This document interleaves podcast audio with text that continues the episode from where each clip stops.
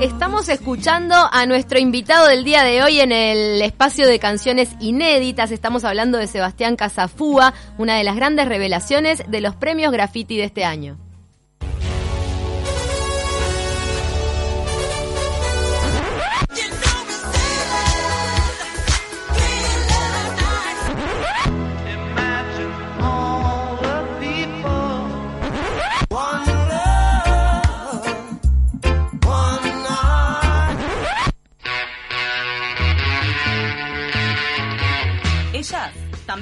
Por primera vez. De Taquito presenta Canciones Inéditas.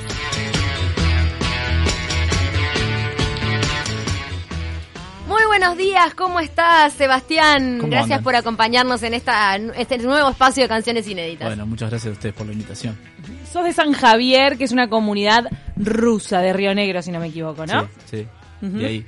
Pero aún así vos escuchabas mucho rock, no escuchabas música rusa. No, no, la verdad que no. Y me vine de San Javier cuando era un bebé, así que no tengo. O sea, Ah, si no bien tenés- tengo, tengo, tengo familia y voy. De hecho, la semana pasada toqué ahí. Voy muy seguido porque es un lugar precioso. Digamos que no me puedo vender como san javierino porque hace no muy poco. no cuatro décadas que estoy acá.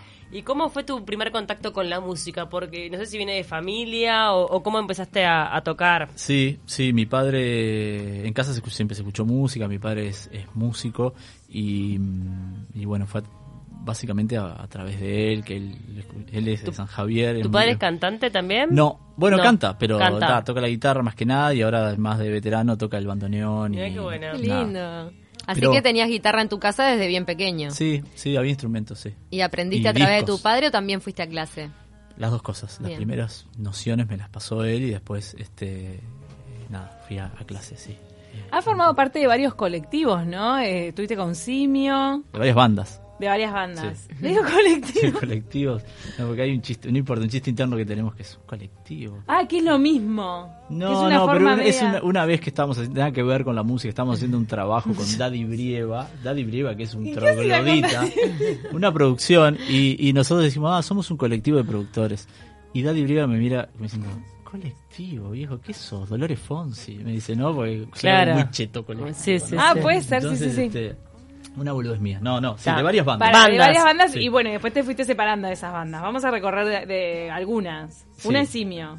Simio fue como la que tuvo de alguna forma un poco más de, de visibilidad, porque a principios de, bueno, en los 2000, a principios del, del siglo, digamos, aunque suene mucho tiempo atrás, pero es así, eh, nosotros fuimos a aquella banda que ganó el primer Pepsi Van Unplugged en 2001, entonces era solo tele, no había internet, entonces ¿Cuál digamos era el que fue- tema?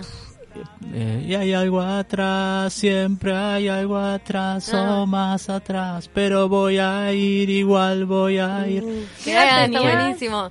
23, 24. Bien. Marcó lo, Bueno, del, no. Lo del Pepsi Van Plug para, para apoyar a bandas, ¿no? No, fue, fue terrible golazo porque Mm. como no había, o sea, no, no había internet, era todos los sábados en tele abierta, en Canal 10, el programa de Noelia, realmente era mucha exposición y nosotros así como bobeando fuimos pasando etapas y lo terminamos ganando junto con Lapso y ahí salieron otras bandas como Vinilo, como Bufón, o sea, éramos parte como de esa efervescencia del nuevo rock del, del principio del siglo. ¿Y ganabas grabar tu primer disco? Claro, era... ¿No? No, era grabar, era eh, un equivalente en dinero, en instrumentos en Palacio de la Música Ah. y un videoclip. Bueno, Opa. bien. Que también está bien, ¿no? Bien. muy bien. Sí, sí. Este, ¿Y vos ya desde ese momento eh, te dedicabas a componer? Bueno, en Simio sí, yo componía, pero la composición era más compartida. Bueno, eh, no siempre se da, pero en las bandas a veces se da que todos componen más o menos por igual. A veces no. En Simio, sobre todo en el primer disco, nosotros en Simio hicimos dos discos. El primero fue como mucho más cooperativa la composición. Y en el ya en el segundo disco ya compuse casi todo yo y ahí fue cuando me, digamos, me, me, me envalentoné y dije, opa, salen cosas. Ta. Entonces ahí fue... no, Ahí un poco te largaste de solista. Sí, sí, sí. sí. Por allá por el 2012. Claro, eh, un poquito antes, en 2012 salió el disco, el primer disco, Las Cosas del Siniestro. Simio, digamos que tocó casi 10 años hasta 2010 y eh, medio que al toque y automáticamente yo ya me, me propuse seguir haciendo ¿Y canciones. por qué necesitaste eh, comenzar tu carrera solista? Porque podrías haber seguido en bandas. Total, no, bueno, porque yo consideraba que después de 10 años de haber vivido toda la experiencia de una banda con sus altibajos y, y- y tal cosa, me resultaba bastante cómodo. eh, ser solista porque, bueno, las decisiones... Hacer lo que a- querías. Sí, más o menos. Sí, sí. Más allá de que te armás un grupo de trabajo, las decisiones finales generalmente recaen sobre vos. Entonces me sentía cómodo haciendo eso. Ya con el segundo disco de sí me había sido bastante así en cuanto a la composición y a la grabación. Entonces dije, bueno, la banda terminó en muy buenos términos, no, no hubo ni nada raro. Realmente dijimos, che, muchachos. Ya está. Una etapa. Sí, sí. ¿Y de qué te Este, interesaba hablar cuando emprendiste ese camino más en solitario? ¿De qué tratan tus primeras canciones? Yo soy como... eh, Es, una pregunta eh, buena. Yo intento... Me gusta mucho la, la, la, poesía y me gusta mucho la, la- la literatura, pero también la ciencia ficción y las imágenes y algunos... Por ejemplo, yo siempre digo que el primer disco, Las causas del siniestro, fue compuesto de alguna forma parecido a aquellos libros de Elige tu propia aventura, ¿te acordás cuando éramos chicos que, vos leías Sí. el final de un capítulo y decías, bueno, claro, vos decís, finales. Claro, vos elegías. ¿Querés ir al, querés que el tipo se caiga en el pozo, anda a la página 8? ¿Querés que salga en la nave espacial, anda a la página 20? Y las canciones de las causas del siniestro de alguna forma fueron concebidas así, con muchas imágenes. Por momentos a mí hubo una persona que estuvo muy, creo que estuvo muy bien en lo que dijo. Dijo, se parece, tu- tus letras se parecen a Sin City, se parecen a un, a un cómic llevado al cine, no sé qué. Y sin pensarlo quizás tengan esas, esas similitudes. Muchas imágenes muy cinematográficas este, qué sé yo, caen hebras de sonido y pájaros con plumas de gilet, cosas así, ¿no? Me, me sentía cómodo haciendo eso. De todas formas, decís que sos este, bueno, amante de la lectura, de la literatura, de la poesía. ¿Qué lees? Ahora leo mucho menos que antes, pero de hecho, últimamente estoy leyendo libros de música y de- ah, soy un embole, pero ahora estoy leyendo el, el libro de los Beastie Boys que salió hace poco. Pero a- autores así como de cabecera o autores favoritos, me gusta mucho de Douglas Coupland, que es un autor canadiense, este, bueno, de, de los 90 y del 2000. Eh, Chuck Palahniuk, que es el escritor, el autor del Club de la Pelea, que después se llevó al cine, pero que Mm. tiene muchas más obras. En español me gusta mucho Rey Lóriga, que es un español también, contemporáneo. Me gusta mucho, eh, qué sé yo. eh, También ves bah. mucho, mucho cine por el tema de lo visual. No, veo menos. Ahora con hijos veo menos cine, Sí, veo, no veo nada. Con hijos, veo- menos todo. Veo, veo dibujitos. Nos veo, están- veo Maya y el oso. Ah, muy sí, sí. Ah, esa Mario, son la- el- es la rusa, Sí. ¿no? Sí. Es la brisa rusa. Sí. Eh, Bueno, no- tiene que ver con San Javier. Ahí hice una conexión, ¿viste? Ahí Todo cierra. Tu hija lo sintió, o tu hijo, no sé. Ambos, dos, varón y nena. todo. ¿Qué- ¿Qué edades? Juan tiene seis, que cumple ahora, y e Irene cumplió dos hace poquito. No, Qué vino. en pleno baile.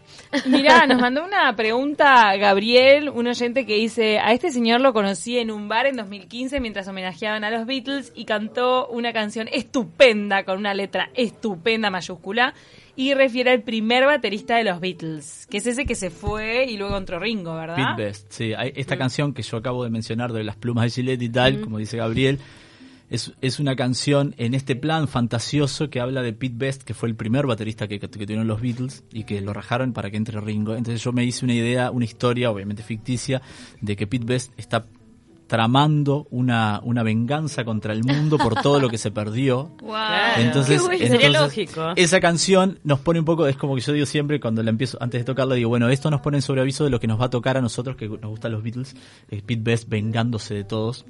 Con, con un grupo con un grupo de partidarios en cada ciudad del mundo que se llama Los que no creen en nada. La canción se llama El Gospel de los que no creen en nada.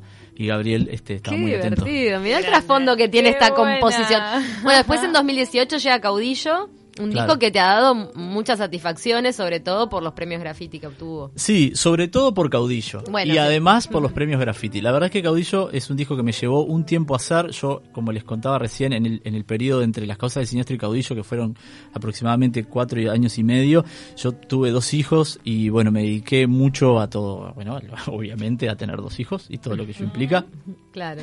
Pero no paré de componer, lo que sí paré fue de grabar. Entonces ahí después, cuando digamos, cuando los, los niños este, ya nos daban un poquitito de margen, escuchaba que hablaban de pañales recién y de cosas así, este, me puse a grabar. Y salió Caudillo y la verdad es que estuvo muy bien haberme tomado ese tiempo porque aparentemente la composición y la grabación decantó en algo bueno.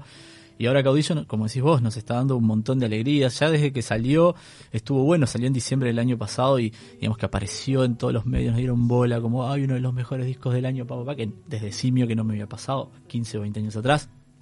Mejor álbum pop en los graffiti. Sí, Mejor solista masculino del año y productor del año para Más Capote Sí. por su trabajo en este disco que fue producido justamente y mezclado por él. Ahí va, y el anterior también. Y bueno, ta, digamos que los graffiti de alguna forma este, legitimizan el buen momento y Claro. lo, Claro. lo- lo simbolizan de esa forma. Ahora, ¿la paternidad te cambió también al momento de componer? Y yo creo que sí, capaz que las canciones son más suavecitas para no hacer ruido, por ejemplo, ¿no? Bueno, pero es ¿No? un Pero punto. mirá que son cosas más, Wow, más, del, más, del, más ambiente que, que del, y de la, y de, Pero digamos, la vivencia La también. vivencia de cada uno, sí. Sí, sí. Este, yo inicialmente no, no vis- eh, esto que les digo, pero no visualizo, no visualizo una, no sé, eh, conscientemente no lo veo eso, ¿sí? Más allá de que hay una canción que se llama Guirnaldas que yo le escribí a Juana, mi primer hijo, ¿no? Eh, pero después en cuanto a, al- al- a los estilos o a las letras en sí misma, la parte lírica, digamos, a priori no lo veo. Conscientemente no. No lo veo. Capaz que sí, seguramente Quizá si lo agarra un, analista lo- dice, oh, mirá, mirá, leete acá y leete en el otro. Claro. No, Claro. pero bueno, no lo Debe puedo haber decir. una maduración ahí, obviamente, como individuo, por la edad, por la experiencia y por sí, todo. Sí, no, eso es Bueno, y hoy nos traes un tema inédito. Un Sí. tema que no está en ninguno de estos dos discos y ¿Puede, que puede pero estar en el próximo disco? podría estar, podría ser canción del año si seguimos así. Oh, Eh, y se estrenó acá en De Taquito. Le estamos apostando a eso porque queremos visibilidad nosotros también. Claro, no y, y no, y cuando te ganes el premio Graffiti digas, este tema lo presenté en De Taquito. Vamos por el Grammy con este entonces. Está, bueno, vamos por el Grammy. Me Está. Así- así apuntamos. ¿Por qué no? ¿No?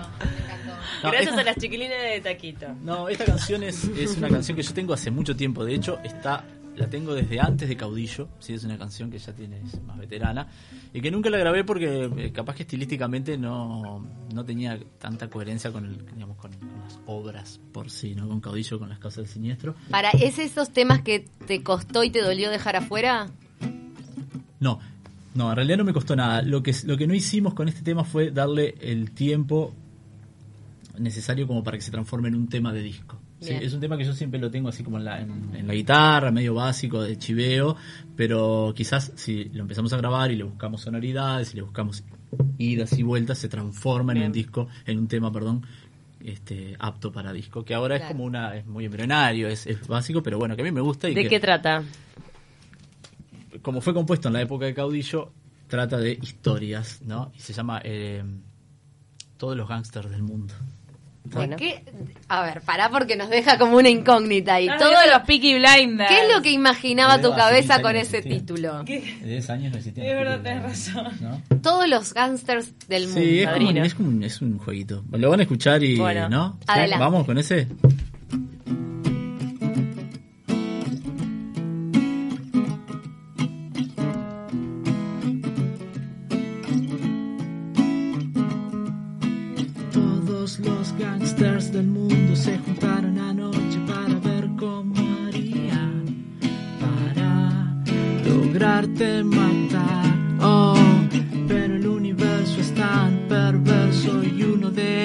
Estaba en un buen día y comenzó a disparar. Oh, ritmo diga usted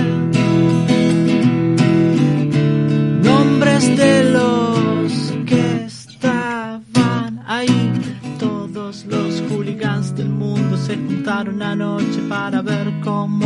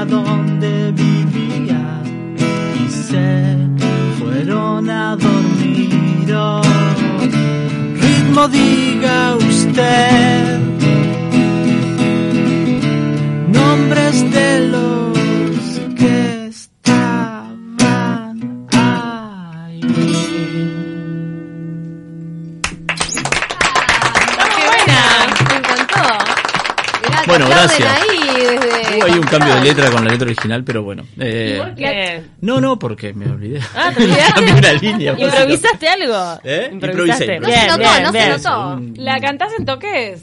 No, ahora hace tiempo que no. Pero si quieren. ustedes, ustedes dicen que sí, que da. para Sí, está muy buena, muy Va, linda. va Muy toques. lindo tema. Dale, bien. Bueno, próximos toques. Bueno, los próximos toques son un montón y muy lindos, por, por cierto y por suerte. Eh, eh, ahora estamos formando parte de la grilla de un festival que se llama La Comunidad, que tiene lugar todos los sábados durante ocho semanas. Son ocho artistas en ocho bares de Montevideo durante ocho semanas. eh, que o sea, se formó un circuito este, en el cual nosotros rotamos todos los sábados en un lugar distinto. O sea que cada bar recibe un artista distinto durante cada sábado. Muy lindo, eh, este plan solista también, nada de banda o, o- o es- es- esta, digamos, esta, esta historia despojada. Mm. Guitarra y voz. Guitarra y voz, hay, hay algunos artistas, unas chiquilinas que tocan piano y, bueno, y otros instrumentos. Y está bueno porque digamos que el circuito que se armó es el circuito no tan tradicional de, toques de Montevideo, entonces a veces vamos a lugares tipo Carrasco o, El Prado que habitualmente no, no cuentan con, con espacios de, de shows, o por lo menos nosotros no solemos ir. Eso hace que la gente pueda ver nos pueda ver y que nosotros podamos tocar para otro público. Y bueno, eso es este sábado, es el- la penúltima fecha, el próximo viernes, no el sábado del próximo viernes, porque el sábado creo que hay veda, porque son las- Sí, elecciones. Entonces Pero este sábado te toca en dónde? Eh, ah, perdón, sí, mañana es en Glasgow, que es eh, un boliche acá en, en Cordón, ¿no? Mm. Glasgow. Glasgow, sí, no tengo la dirección a mano, perdón. ¿A qué te hora? digo, porque nosotros vamos a tocar. 20, ma- mañana sábado, 22 horas. 22 horas, 22 perfecto. ¿está? El sábado. El otro viernes en Álvarez, acá en Ciudad Vieja, en Pérez Castellano. ¿sí? Después hay una, hay una fecha muy linda, que ahí ya el festival este ya va a haber terminado, una fecha muy linda que es el, el viernes 8 de noviembre en Inmigrantes con un amigo un músico brasileño muy muy interesante que se llama Rubel, ¿sí? que es, es este es alguien que está es como digamos la, la gran novedad de la música popular brasileña, brasileña, perdón. Es una buena oportunidad. Recomendación además de. Sebastián, Eh, ¿no? Sí, sí, en serio que sí. Este, ni siquiera para que me vayan a ver a mí. Es, el loco es la primera vez que viene a Uruguay. Eh, toca al día siguiente en Argentina y en Buenos Aires ya agotó. O sea que eso te da una pauta de que, de que realmente está como en buen momento. Y decís que qué lugar, con qué capacidad acá en Montevideo. Inmigrante 150. Sí, ahí abajo, ¿no? Sí, ahí abajo. sí. Poliiguana. Poligua- en Polígona. Y después, este, digamos, una buena fecha como para ir cerrando el año, porque ya estamos ahí. Es el 27 de noviembre. Los amigos de La Vela Puerca nos invitaron a abrir su show en Sala del Museo, esta vez con banda, sí, con toda la banda. Así que vamos a estar tocando con ellos en Sala del Museo.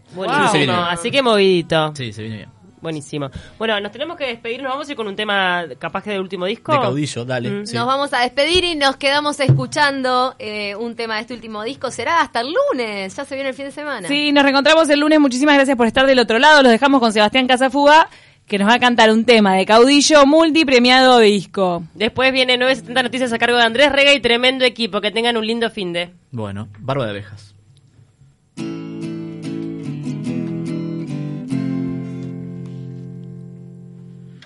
A lo mejor solo somos esto, un universo de versos y efectos. Nada es tan sagrado y tan perfecto como quise creer.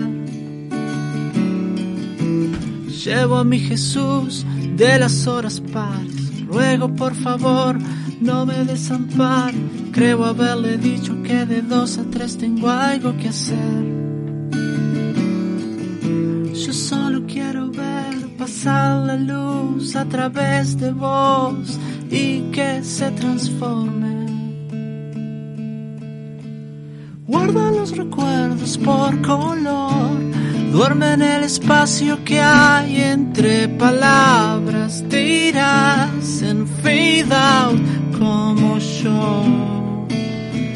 Démosle una vuelta más al sol. Es igual que seas esto o no seas nada. En fade y en fade se marchó.